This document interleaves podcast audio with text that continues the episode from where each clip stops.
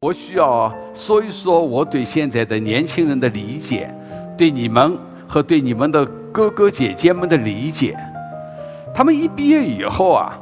很快就被一个圈子围住了。我讲的圈子还不仅仅是，呃，一个人际关系的圈子，他的圈子就是他人的生活标准，把你的生命要耗费很多，陈旧的专业结构又要把你的生命耗费很多，过时的工作模式又要把你的生活消耗很多，还有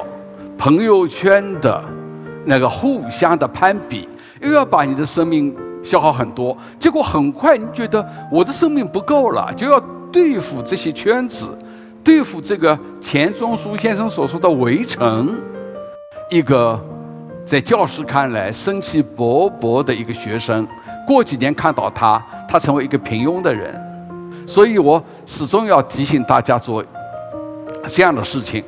不断的设定起点。不断的突破围城，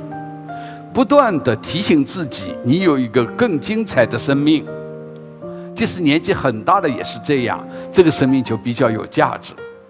我们的同学们，你们是不是天天在做这种消耗的事情呢？你们在讲信息的时候，我愿意把信息变成消息，因为消耗的消就消耗掉了，不仅。它消耗掉了，把你的生命也消耗掉了，这个就可以明白我的这个意思了，就是一定要创造圈子之外的生命，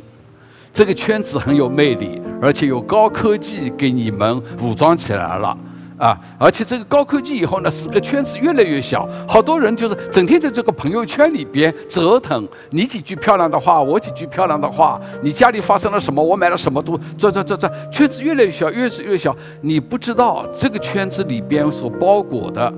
是一个永远不可重复的高贵的生命，